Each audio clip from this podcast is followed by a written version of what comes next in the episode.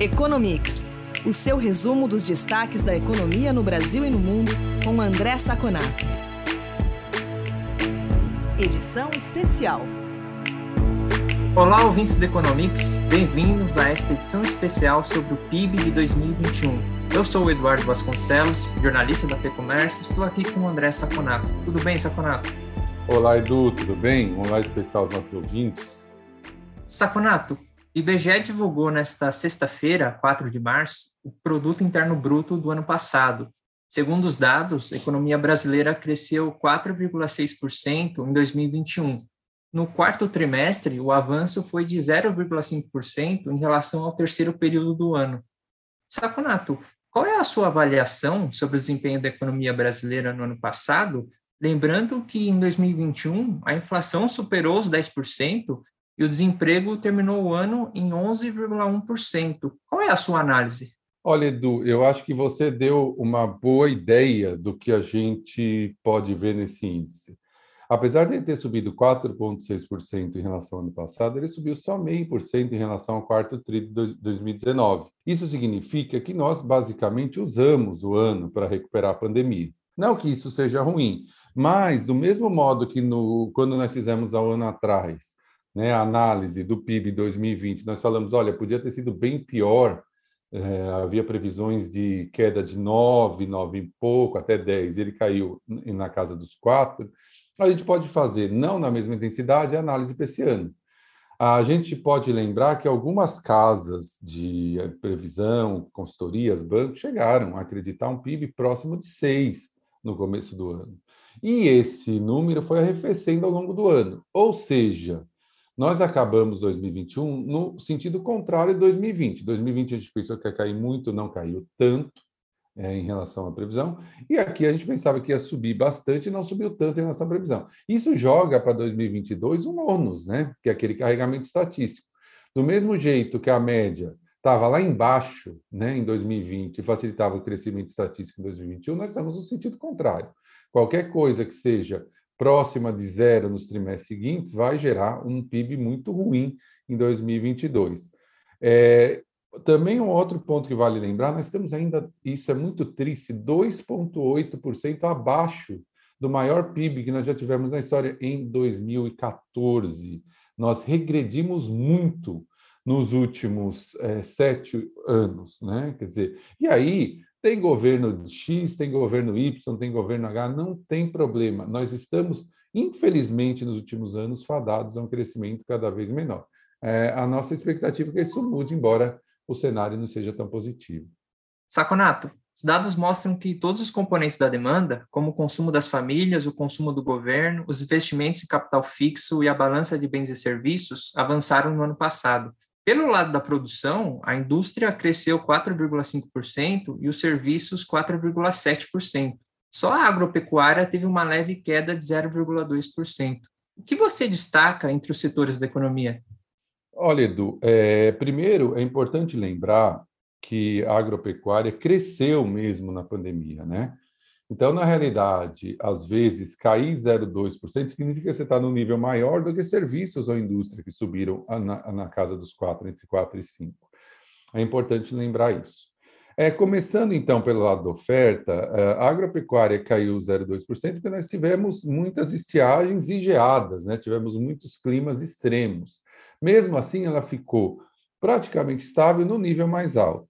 No caso de serviços, é uma, algo muito heterogêneo. Né? A gente lembra que dentro do PIB, comércio, por exemplo, está dentro de serviços. Então, transporte, por exemplo, cresceu demais, Correios, 11,4%, por causa né, dos efeitos diretos da pandemia. As pessoas começaram a pedir as coisas em casa. Né? A parte de informática, TI, também cresceu 12,3%, muito natural. Comércio, 5,5%. E, por outro lado, nós tivemos é, é, setores que caíram muito, como o turismo. Então, na realidade, é, é, um, é, um, crescimento concentrado. Né? A gente espera que o turismo agora, com o final das restrições relativas à variante Ômicron, comece a subir e não tenha muito mais espaço para quem subir em 2021, subir em 2022. No caso da, da indústria, foi baseado muito fortemente em construção civil. A indústria de construção cresceu 9,7%. Transportes, por exemplo, 4,5% também.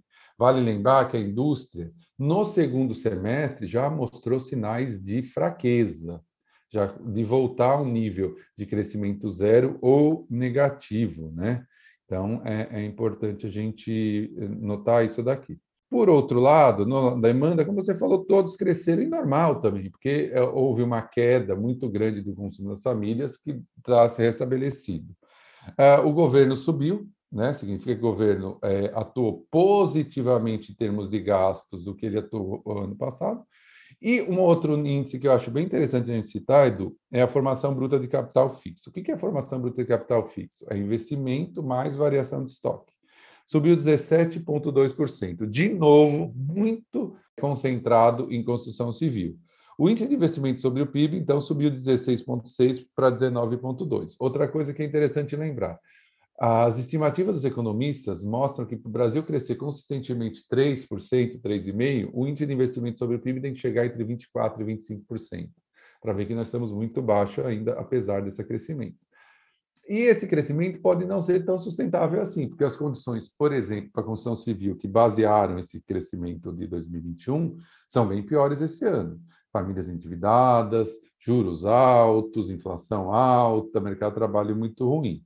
Não parece ser um crescimento sustentável do investimento, esse que nós tivemos em 2021. Saconato, olhando para frente agora, quero ouvir as suas expectativas para a economia neste ano o Banco Central segue na batalha contra a inflação, os juros vão continuar subindo, o desemprego se mantém em nível elevado. 2022 é ano eleitoral e estamos, ainda aqui distantes, observando uma guerra na Europa que pode causar impactos globais. O que se projeta para a nossa economia neste ano? Olha, Edu, é lógico que é, o cenário econômico é muito volátil. Mas, como você mesmo relatou, as condições, tanto internas como externas, não são das melhores possíveis, né?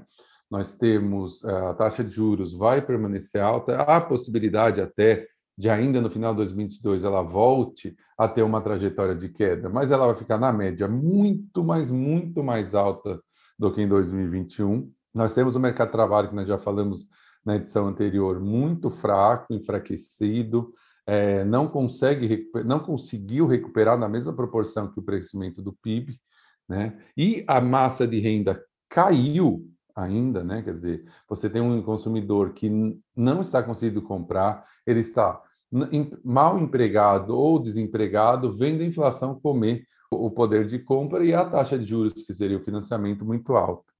É, eu queria também, Edu, chamar atenção a dois números que foram divulgados esses dias, né? A FGV, por exemplo, divulgou que a previsão da casa para o PIB per capita, para que ele chegue no nível 2013, só deve acontecer em 2029, 16 anos depois. A gente sabe que o PIB per capita é o PIB total dividido pela população, que dá mais ou menos, embora seja bem perfeito, uma, uma noção da condição de vida das pessoas. Se o PIB crescesse 3% ao ano, daqui em diante só recuperaria em 2026. E a FGV está fazendo uma projeção otimista, de um PIB crescendo 2,4% em média até 2029 para a gente chegar no nível 2013. Só lembrando que a previsão para esse ano das casas, economistas e as nossas, está entre 0,5%. Né? Outra pesquisa da CNC, da Confederação, Confederação Nacional do Comércio, mostra que 77,8% 77 das, das famílias estão endividadas, recorde histórico e que 27% delas já estão com algum atraso, alguma inadimplência. Esse número cresce para praticamente um terço entre a família até 10 salários mínimos.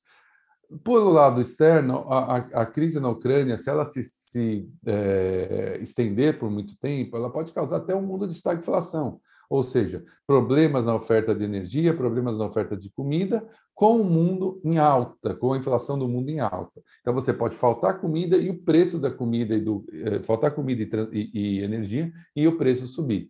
Então assim, as perspectivas para 2022 do começo do ano são muito ruins, tá? Muito ruins. Nós temos uma eleição que está se definindo por uma eleição polarizada, o que faz o mercado ficar muito nervoso. Isso deve passar para os ativos, e se passa para os ativos, passa para a riqueza da, das, da, da, das pessoas, né? Que tem seu dinheiro em banco, em, em renda fixa, em, em, varia, em renda variável. Então, assim, não tem por onde imaginar uma perspectiva boa para 2022. Eu acho que um meio por cento de crescimento de PIB já é uma, uma, uma projeção otimista. Próximo de zero é uma projeção mais básica, mas nem de longe está descartado uma queda do PIB nesse ano. Saconato, é isso por essa edição especial. Obrigado pela entrevista. A gente volta a se falar no próximo episódio regular do Economics. Muito obrigado, Edu, pela nossa conversa. Obrigado aos ouvintes que estiveram conosco até agora. E nos falamos na próxima edição do nosso podcast.